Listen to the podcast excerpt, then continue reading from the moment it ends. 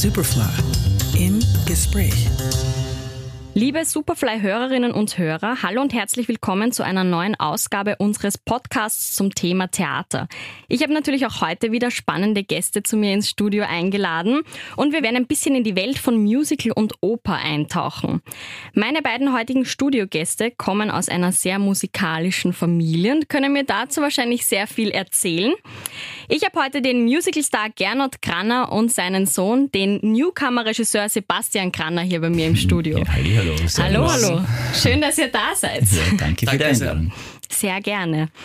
Ja, mittlerweile ist es ja endlich wieder soweit. Die Theater sind endlich wieder geöffnet und dürfen auch jetzt wieder zu 100 Prozent besetzt sein. War ja ein steiniger Weg bis dahin. Und Gernot, du hast dich ja sehr für Künstlerinnen und Künstler in Österreich eingesetzt und hast ja auch jetzt im März bei deiner Kunstgebung, Ja. also einer künstlerischen Protestaktion, da nochmal, also bist auf die Straße gegangen und hast Ja. wirklich was dafür getan. Erzähl doch mal ein bisschen, was genau habt ihr denn da gemacht? Ja, also mir ist das so wahnsinnig wichtig, dass Kunst und Kultur wieder zu leben erweckt werden. Und, und im, im Frühjahr war es furchtbar für uns Künstlerinnen und Künstler, weil wir durften einfach nicht. Wir durften nicht stattfinden, wir durften nicht auftreten, wir durften das Publikum nicht erfreuen.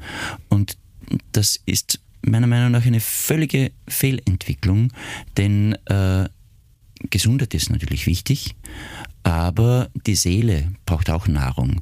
Und wenn es kein gemeinsames sich, gemeinsames sich freuen und auch kein gemeinsames Weinen gibt, dann, dann verödet die Seele und das ist dann ein bleibender Schaden.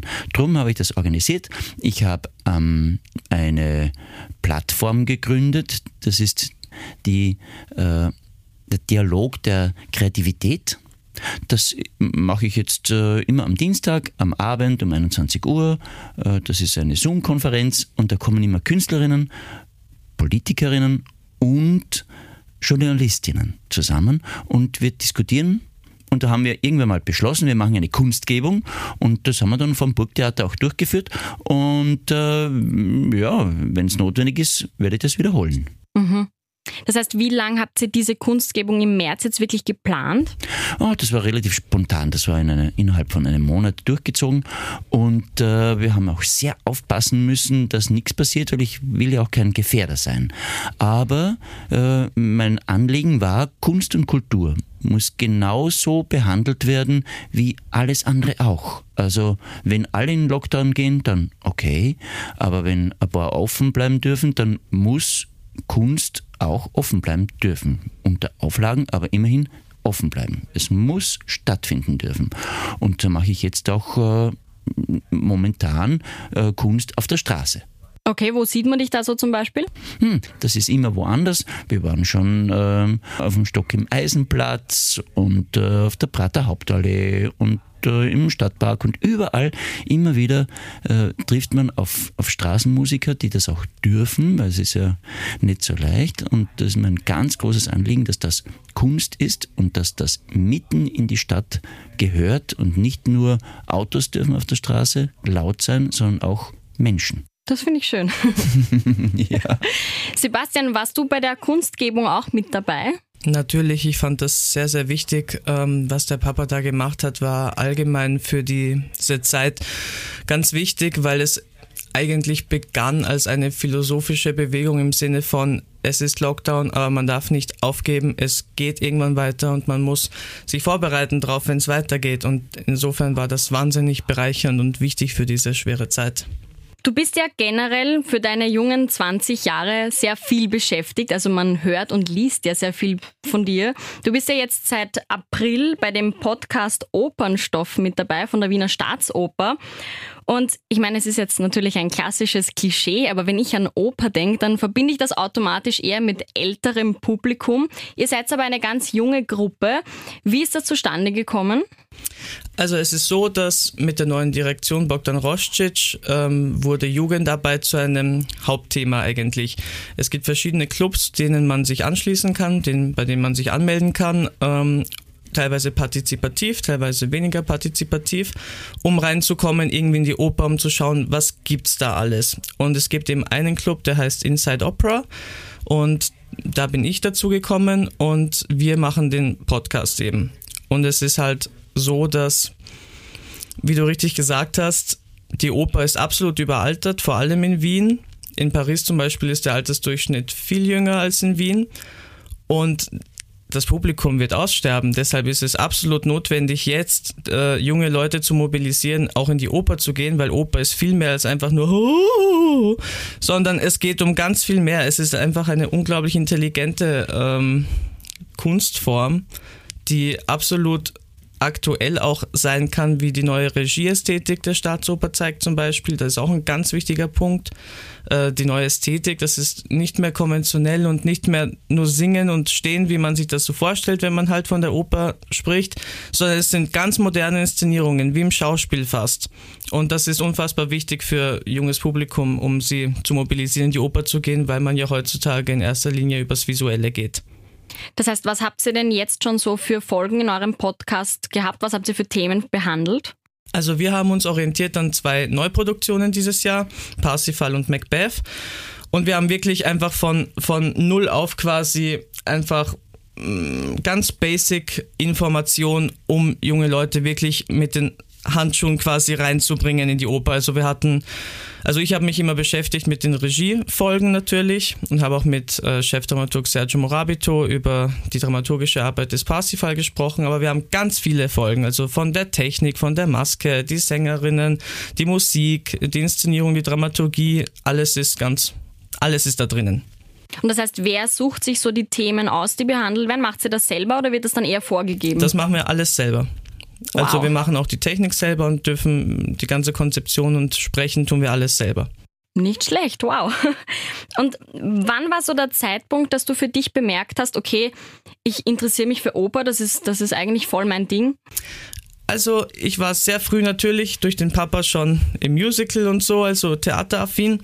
Meine Mutter ist ähm, eher noch in der Oper irgendwie geistig drinnen und begonnen habe ich in die Oper zu gehen mit neun und na mit acht und habe dann auch sehr schnell Wagners Ring angeschaut. Und das war für mich so der Punkt so oh mein Gott ich liebe das. Und seither äh, brennt die Oper unfassbar drin in mir. Also an sich liebe ich alle Genre ähm, aber die Oper ist halt finde ich äh, das Tüpfelchen auf dem i von allen Kunstformen. Wow, und das von einem so jungen Menschen zu hören, muss ich sagen, ist für mich auch das erste Mal, aber es klingt spannend und du nimmst einen da auch jetzt schon so ein bisschen mit in die Richtung, muss ich sagen. Also Na, das freut mich sehr, weil das muss auch sein.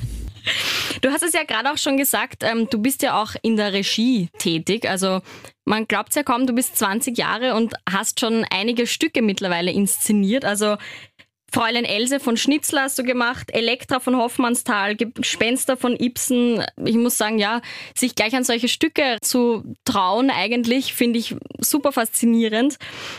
Wann hast du bemerkt, dass du ähm, ein Talent für Regie hast? Ich habe sehr früh in der Kindheit Theater gespielt. In der Staatsoper habe ich auch Hauptrollen in Kinderopern gesungen und im Burgtheater habe ich auch drei Stücke als Kind gespielt. War also quasi in dem Mindset, ich möchte auf der Bühne stehen, halt wie der Papa und so. Aber ich habe wahnsinniges Lampenfieber und irgendwie hat es mir nicht so ganz das gegeben, was ich. Es war nicht so das Wahre. Und dann waren wir 2013 in Bayreuth beim neuen Ring von Frank Kastorf damals. Und diese Arbeit hat mich derart inspiriert, dass ich gesagt habe, ich muss Regie machen, weil das gibt mir die komplette Erfüllung. Und dann ähm, war ich eben 13 bzw. 14 und war natürlich viel zu jung, um irgendeine Oper oder halt irgendwas zu inszenieren. Und dann war ich zwar bei den Wiener Sängerknaben in der Oberstufe, aber da konnte ich auch nicht wirklich was inszenieren. Und dann mit 17 habe ich gesagt, okay, aus. Ich mache einfach selber was, habe eine Theatergruppe gegründet, Augentheater der Zukunft und dann haben wir einfach selbst organisiert, dass wir im Mut mit Zusammenarbeit mit der Elke Hesse diese drei Stücke aufführen können. Und ich wollte einfach keine Stücke machen, die jedes Schülertheater machen kann. Kein Sommernachtstraum oder irgendwelche Komödien. Das, ich stehe einfach auf wahnsinnig tragische, familienpsychologische, gestörte Geschichten. Und ähm, deshalb ist klar, dass, äh, dass solche Stücke es sein mussten und weiter noch sein werden. Und wieso genau diese Stücke? Ich weiß nicht, einfach, man hat ja wohl ein Händchen für gewisse Themen. Und ich glaube, ich habe einfach ein Händchen für, äh, für psychologisch spezielle ähm, sogenannte geschlossene Dramen, wo einfach alles innerhalb von wenigen Stunden passiert. Das heißt, du bist am perfekten Weg, um deinen Traum zu leben, kann man sagen. Naja, hoffentlich. Was sagt man da als Papa so dazu, wenn der Sohn so jung schon so erfolgreich ist und eigentlich seinen Traum lebt? Wie stolz ist man da? Naja, ich bin natürlich sehr, sehr stolz, weil ich sehe, dass er etwas macht, was ihm Freude bereitet. Und das ist für mich das Wichtigste. Also mir ist eigentlich egal, was er macht. Äh, es klingt jetzt sehr negativ, aber es ist überhaupt nicht negativ gemeint, sondern er hat absolut die Freiheit zu tun mit seinem Leben, was er will. Und ich hoffe sehr, dass er etwas findet, immer wieder findet, was ihn erfüllt und, und ihm Freude bereitet. Und wenn er das gern macht, dann wird es auch gut machen. Das ist so meine Einstellung. Und ich, ich unterstütze ihn, ich unterstütze auch meine Tochter, die Olivia, die ist ein bisschen jünger, die ist jetzt 17 geworden. Äh, und, äh, und viele andere junge Leute unterstütze ich auch, äh, um das zu machen, was in ihnen brennt. Und ja, der ist ein super Kerl, der Sebastian. was war so dein Traumberuf im Alter von deinem Sohn? Ah, ich wollte eigentlich in dieser Zeit Tänzer werden, ähm, habe dann aber Bandscheibenprobleme bekommen. Und, äh, dann wollte ich eine Zeit lang Politiker sein. Politiker, okay. Ja, ja ich, ich wollte immer den Menschen was geben. Das war mir auch als Politiker so äh, der, der, das Bild, was ich hatte, dass, dass man für Menschen etwas macht. Äh, dann habe ich Jus äh, studiert, habe an einem Gericht gearbeitet ähm, es war dann nicht die Gerechtigkeit, von der ich geträumt habe, die ich dann den Menschen bringen kann. Es war äh, nichts gegen das Gericht, aber ich hatte da einen anderen Traum oder ein, ein anderes Bild in meinem Kopf. Äh, und dann habe ich gesagt, na jetzt hau ich den Hut drauf. Ich habe immer Kreuz weggekriegt, wenn ich dort im, im, äh, im Hörsaal gesessen bin, weil das war so unbequem, da zu sitzen. Und dann, wenn ich immer Kreuze habe und am liebsten eigentlich auf der Bühne stehen möchte, habe ich mir gedacht, na dann, dann gehe ich wieder äh, in eine Richtung, die mir wirklich Spaß macht und bin dann nach London und nach Paris gegangen und habe dann dort studiert. Du hast ja viele Sachen studiert, unter anderem Operette auch und ja. Musical. Man ja. kennt dich ja jetzt eigentlich aktuell eher aus dem Bereich Musical. Mhm. Wo ist so deine, deine Präferenz von Anfang an gewesen? Ah, ja, ich war eigentlich immer mehr einer von der leichten Muse. Und äh, meine Ausflüge in die Oper waren eher die von einem Spieltenor. Da braucht man dann nicht so eine ganz fein funktionierende Stimme. Da kommt es dann eben auch aufs, aufs äh, Umsetzen, aufs körperliche Umsetzen an. Aber es hat mir viel Spaß gemacht, auch äh, den Monostatos zum Beispiel zu singen in der Zauberflöte oder in Hoffmanns Erzählungen hatte ich dadurch die Freude, viele Partien zu machen, die, die lustig sind. Also ich glaube, lustig ist mir schon wichtig. Okay. Du hast ja jetzt generell schon viel gespielt bisher.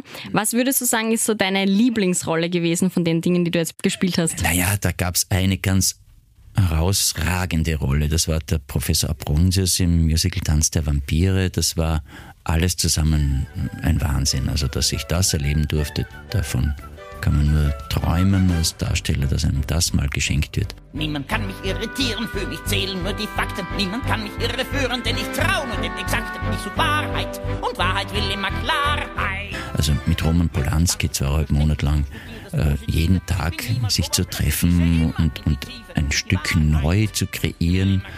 Äh, eine Urauf, eine Welturaufführung, die noch dazu ein, ein Riesenerfolg wird und eine ganz, ganz große Rolle mit einem super Song, der extra für mich geschrieben wurde. Wie und was und wer und wo und wann.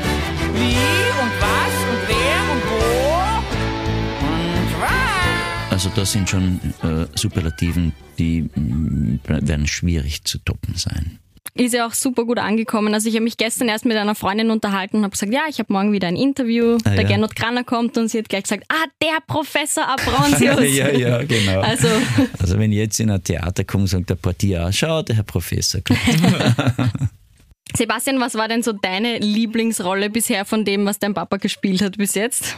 Puh, also natürlich der Professor, also ich, es kann halt einfach keiner das so gut wie der Papa den Professor. Ich fand ihn aber auch als Frosch in der Fledermaus sehr gut zum Beispiel. Hm, also Dankeschön. es gibt wenig Rollen, in denen er mir nicht gefällt. Und du als Newcomer-Regisseur, wo würdest du ihn am ehesten besetzen? Also er könnte, glaube ich, so einen richtig guten Perversling spielen, wenn er wollte. Also so, so irgend so einen, so einen abusive Vater oder so in einem ganz crazy Stück könnte Mhm. er, glaube ich, gut mal machen. Vor allem auch mit diesem Lächeln und so, ne? Also eben dieser mit Humor und so. Ich habe schon viele Mörder gespielt. Also das trifft sich, ja. Also ich habe den, den Luigi Lucchini in- in Elisabeth gemacht und auch den Johannes Parizida habe ich gespielt, in Wilhelm Tell. Also das sind lauter so, so ja, ja, so perverse Mörder. So. Das, das, das liegt mir. Typecasting. Und Sebastian, wie stehst du jetzt so grundsätzlich zum Thema Musical? Weil du bist ja jetzt eher in die Oper abgetaucht. Ja, also Musical war der Beginn von allem. Also Musical hat eine ganz, äh, hat schon einen großen Platz in meinem Herzen. Zwischendurch habe ich mir ein bisschen distanziert, eben weil ich die Oper entdeckt habe. Ähm, der Unterschied für mich zwischen Oper und Musical ist, dass ich finde, in der Oper ist man viel authentischer. Im Musical hat es im Moment so ein, äh, so diese Wiederholung. Es gibt keine neuen Inszenierungen oft. Es sind ja, ich meine, Cats wird gespielt in derselben Art wie seit 30 Jahren.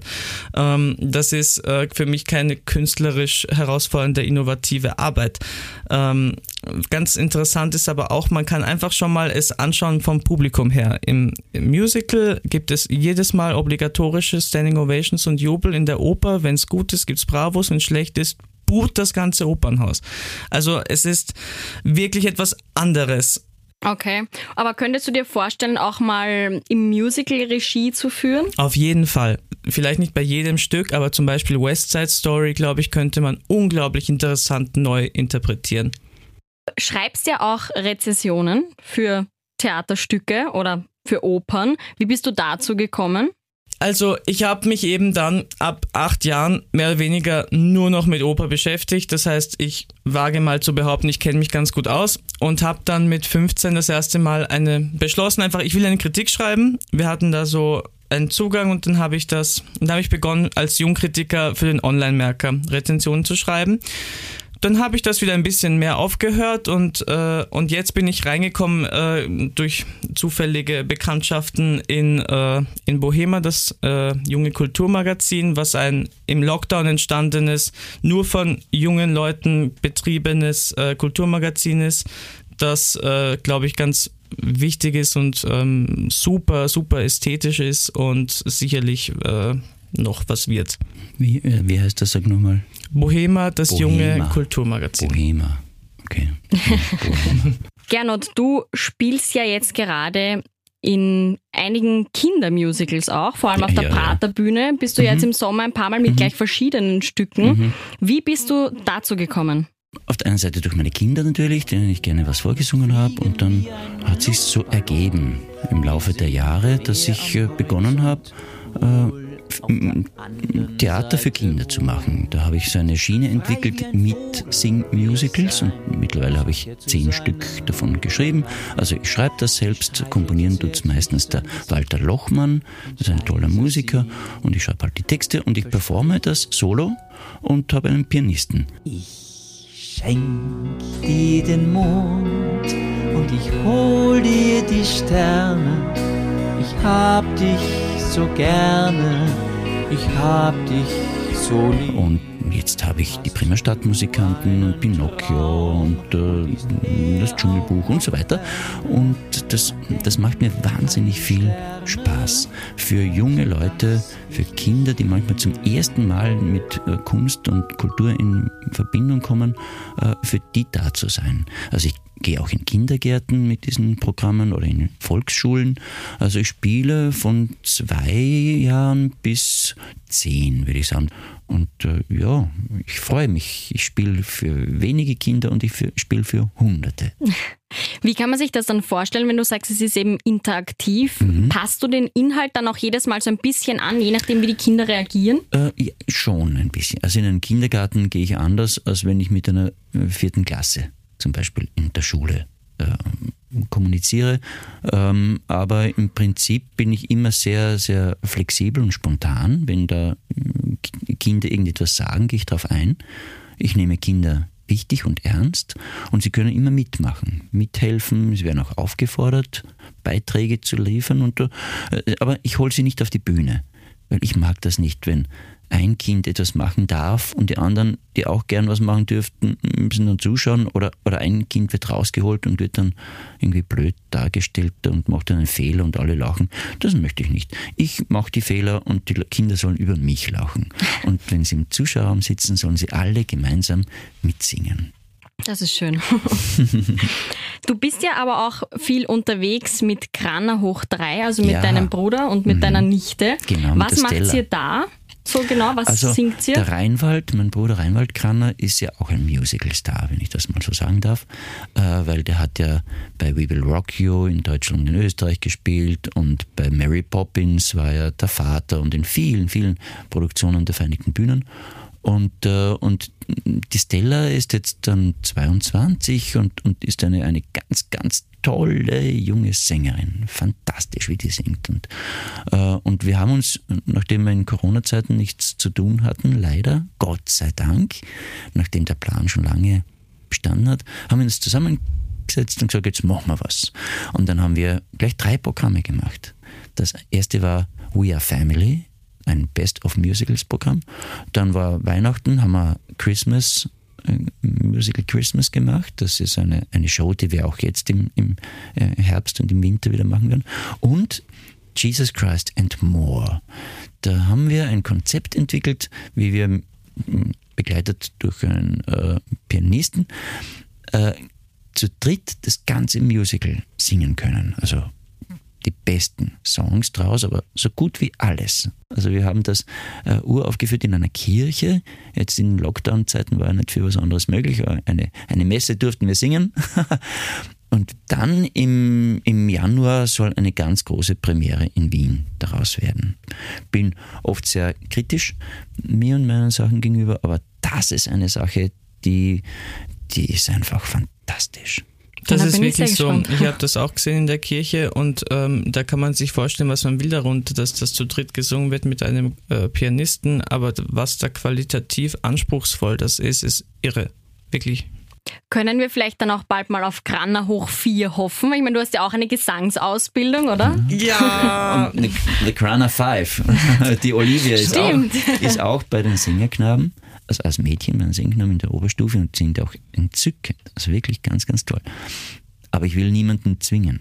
Jo, Muss man dich zwingen dazu? müsste man schon, weil ich weiß nicht, ich kann zwar theoretisch, wenn ich es wollte, schon auch spielen, aber ich, das ist einfach nicht, wofür ich so hundertprozentig brenne. Das ist es einfach nicht. Und wenn ich nicht hundertprozentig dafür brenne, dann brauche ich es nicht machen. Eh, na, man muss ja auch dahinter stehen. Also, Jo, also ich meine hin und wieder mal als Joke oder so, keine Ahnung, aber, aber jetzt sicherlich nicht als kontinuierliches Programm. Also der Sebastian ist ein wunderbarer Sänger, hat eine super Stimme und eine ganz tolle äh, Technik, auch Gesangstechnik. Aber mm, ja, ich meine, ich, ich kann auch gut Schuchplatteln und mache das nicht. Also warum muss er singen, nur weil ich das tue? Ja? Also ich unterstütze ihn in allem, was er will. Einfach so. Aber du hast dich auch dazu entschlossen, junge Leute auch auszubilden. Du hast Mhm. ja auch eine Musical-Akademie im Murtal. Ja, genau. Ich habe vor 14 Jahren dort eine Musicalakademie gegründet und das läuft seither wirklich erfolgreich in, in der Steiermark. Und, und es gibt nirgends in ganz Österreich so etwas. Äh, Da kommen die, die Kinder zwischen 8 und 18 Jahren zu mir und äh, sind dann ein paar Jahre dort. Äh, Wir, wir machen so 14-tägig immer wieder am Wochenende den Unterricht. Da habe ich fantastische Lehrer, die immer aus Wien nach Funsdorf fahren, sind immerhin 200 Kilometer, und dort unterrichten. Äh, Charlotte der Stern zum Beispiel, die ja auch hier in, in Wien unterrichtet, äh, bei den Sunrise Studios, und der Bernd Leichtritt, musikalischer Leiter, und, und Eva Sali und Christina Pieringer und Axel Rammerseder, die sind ja meine Lehrer in erster Linie. Und, und die Kids, die, wir haben schon super Erfolg dort. Also sind unsere Gruppe ist so meistens um die 30 Kinder, die wir da ein Jahr lang unterrichten. Äh, Da war zum Beispiel die, die Conny Mooswalder bei mir als, als Schülerin, die hat jetzt immerhin doch Helden von Morgen im ORF gewonnen und, und viele andere, die jetzt schon auf der Bühne stehen, haben bei mir begonnen. Und, und, aber das ist mir nicht so wichtig. Äh, wichtig ist mir vielmehr, dass man in der Steiermark, in diesem abgelegenen Ort, Gleichgesinnte treffen kann. Und die Menschen, die dort mitmachen, die Jungen, die bekommen von mir die Fähigkeit, auf der Bühne zu stehen und äh, zu sagen, was sie zu sagen haben. Das ist für mich das Wichtigste, dass man einmal erfahren hat, dass man nicht umfällt, wenn man auf der Bühne steht oder vor einem Auditorium, weil man was sagen will und man es auch tut und dazu stehen kann. Sehr schön gesagt, ja. Aber das heißt, wie viel arbeitest du jetzt selber da auch wirklich noch mit? Weil du hast ja auch viele andere Projekte nebenbei. Also Ja, ich bin schon ein bisschen sehr äh, fleißig, möchte ich sagen. Ich schlafe auch nie mehr als drei, vier Stunden. Wow. Und das okay. seit 30 Jahren. naja, Wie überlebt man das? Naja, I'm still standing. Also ja, ich, äh, ich setze mich sehr ein, aber ich könnte das natürlich überhaupt nicht allein. Also ich habe eben diese, diese tollen Lehrerinnen und Lehrer, die ich jetzt schon erwähnt habe und die helfen natürlich sehr mit, weil sie auch dafür brennen. Es läuft wunderbar. Wir hatten gerade jetzt ein neues Musical. Die Charlotte der Stern hat es geschrieben. I am from Styria. Ah. Da war auch ein, ein Lied, das ich dann geschrieben habe. Und, äh, und so arbeiten wir gut zusammen und die, den Kindern macht es wahnsinnig Spaß und, und sie wachsen und sie werden immer, immer toller. Das ist schön zu hören, ja. Dann würde ich sagen, fasst uns doch nochmal zusammen, so jetzt zum Schluss. Was sind denn so eure nächsten Termine? Wann und wo kann man euch oder Inszenierungen von euch in Zukunft jetzt sehen? Am Sonntag bin ich in Kottingbrunn und spiele um 15 und 17 Uhr die Bremer Stadtmusikanten. Dann am Donnerstag, dem 29. habe ich Premiere in Stockerau. Da probe ich jetzt momentan gerade einmal im Jahr ist denn jeder Optimist. Das ist ein Hermann Leopoldi Revue und äh, da singe ich halt mit und spiele mit und das spielen wir dann bis äh, 8. August, Donnerstag, Freitag, Samstag, Sonntag um 18.30 Uhr immer dort in Stockerau. Da gibt es noch Karten. Äh, am 1. August spiele ich äh, Robin Hood auf der Praterbühne um 10 Uhr. Am 8. August spiele ich in Schlosshof der Froschkönig um 11 Uhr und um 14 Uhr. Dann bin ich am 11. August auf der Tschauner Bühne mit Peter Pan um 15.30 Uhr und am 14. August um 11 Uhr der gestiefelte Karte im Haus der Musik. Naja, und so weiter. Also gibt sagen- genug Möglichkeiten, dich bald mal irgendwo live zu sehen. Ja, das würde ich mich wahnsinnig freuen. Und ganz besonders wichtig ist für mich, dass ich mich eben für, für Künstlerinnen und Künstler einsetze. Ich bin jetzt eben auch Straßenmusiker und ich habe bemerkt, dass die Straßenmusiker so schlecht äh, angeschrieben sind in Österreich. Äh, in anderen Ländern ist es nicht so, aber das ist irgendwie ein Bettler und der Straßenmusiker, das ist ziemlich das Gleiche. Und das sind aber super, super, super Leute. Und für die will ich was machen. Ich plane am 28. August ein Straßenmusikfestival für Straßenmusikerinnen und Musiker und äh, und ich hoffe, dass das äh, vor dem Grand Café am Alsergrund, eben dort in der Gegend von der Volksoper, auch stattfinden kann, in der Lustkandelgasse. Und äh, ich will einfach zeigen, dass Kunst und Kultur zu den Menschen kommen muss, wieder in die Herzen der Menschen kommen muss, weil die Leute sind teilweise entwöhnt oder nicht mehr gewohnt, live Musik und, und Kunst äh, zu konsumieren und zu genießen. Und es ist was anderes, ob man in den Computer reinschaut oder und was streamt und gestreamt bekommt oder ob man wirklich jemanden schwitzen sieht vor sich und jemand äh, wirklich Emotionen transportieren kann, live, wie ein Mensch. Und wir müssen wieder Menschen werden. Und darum kämpfe ich so dafür, dass wir auch auf den Straßen Kunst und Kultur machen dürfen. Und na, da wirst du sicherlich noch einiges von mir hören. Man darf gespannt sein. Sebastian, wann sind so deine nächsten Termine? Also ich möchte nur noch mal kurz vorweg hineinwerfen, dass wir haben zwar sehr viel über die Oper gesprochen, das ist auch mein absolutes Nonplusultra. Ich habe aber eben bisher nur Schauspiel inszeniert und werde auch ähm, weiterhin, durchaus möchte ich gern beides machen, auch wenn natürlich die Oper das Endziel ist, aber es ist einfach viel schwieriger, eine Oper mit 17 auf die Beine zu stellen, als ein Schauspielstück. Ähm, also geplant ist Salome von Oscar Wilde. Ähm, Details dazu werden noch bekannt gegeben.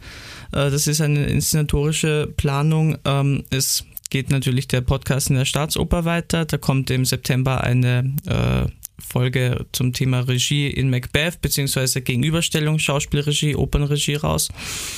Und ähm, es gibt tatsächlich auch ein paar äh, andere Podcast-Anfragen. Und ah ja, genau. Und im äh, Februar, März werde ich in der Staatsoper bei der neuen Wozzeck-Inszenierung von Simon Stone hospitieren. Wow. Ja, dann sage ich auf jeden Fall schon mal Danke an euch beide. Schön, dass ihr euch die Zeit genommen habt, dass ihr heute da wart. Danke, und dass wir kommen durften. Vielen Dank für die Einladung. sehr gerne und man wird auf jeden Fall noch viel von euch beiden hören und sehen. Ja, freut uns. Freuen uns sehr. Ein Interview mit Musicalstar Gernot Kranner und seinem Sohn, dem Newcomer-Regisseur Sebastian Kranner. Julia Mannhardt für Radio Superfly.